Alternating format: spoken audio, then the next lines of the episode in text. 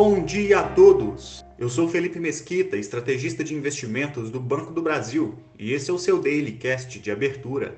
Hoje é quinta-feira, dia 8 de setembro de 2022, e investidores reagem a dados mistos na Ásia, enquanto aguardam decisão de política monetária na Europa. Nos Estados Unidos, os índices acionários fecharam em altas firmes, após dados do livro Bege, importante relatório sobre a situação econômica americana, demonstrar que, apesar da inflação permanecer em níveis elevados, nove entre os doze distritos do Federal Reserve relataram alguma moderação no aumento dos preços. Com isso, o mercado interpretou o relatório com otimismo, na expectativa de que haja espaço para uma redução no ritmo de aperto monetário na próxima reunião do Fed, nos dias 20 e 21 de setembro.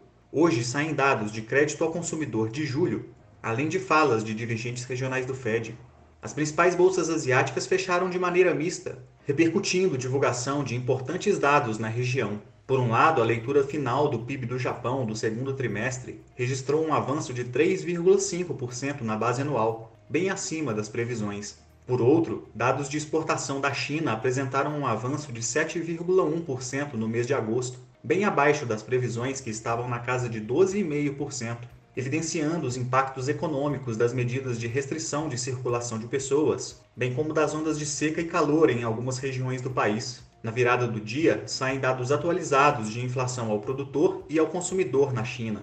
Os mercados europeus operam sem direção única, com investidores aguardando atentos à divulgação de decisão de política monetária na zona do euro, que sai ainda na parte da manhã.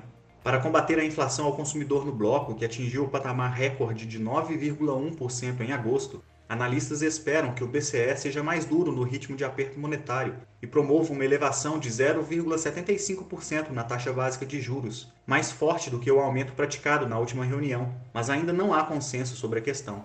Logo após a decisão, a presidente do BCE concede uma coletiva de imprensa para comentar a reunião.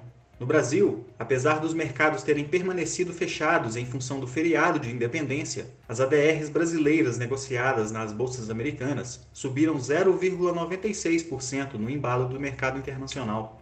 A agenda do dia conta com o IGPDI de agosto, além do Índice Commodities Brasil de agosto do Banco Central.